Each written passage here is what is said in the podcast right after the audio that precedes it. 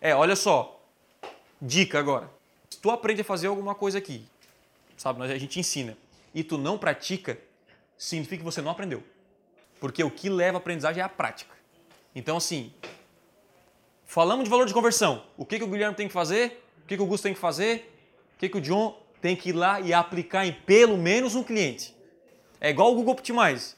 Aplica num cliente, aprende e pronto, tu aprendeu. Agora, se deixar assim, cara, depois eu aplico, tu não vai aplicar mais nada, tá falar com o cliente, na próxima reunião eu tô falando de outro assunto e tu nem pegou aquele primeiro ainda.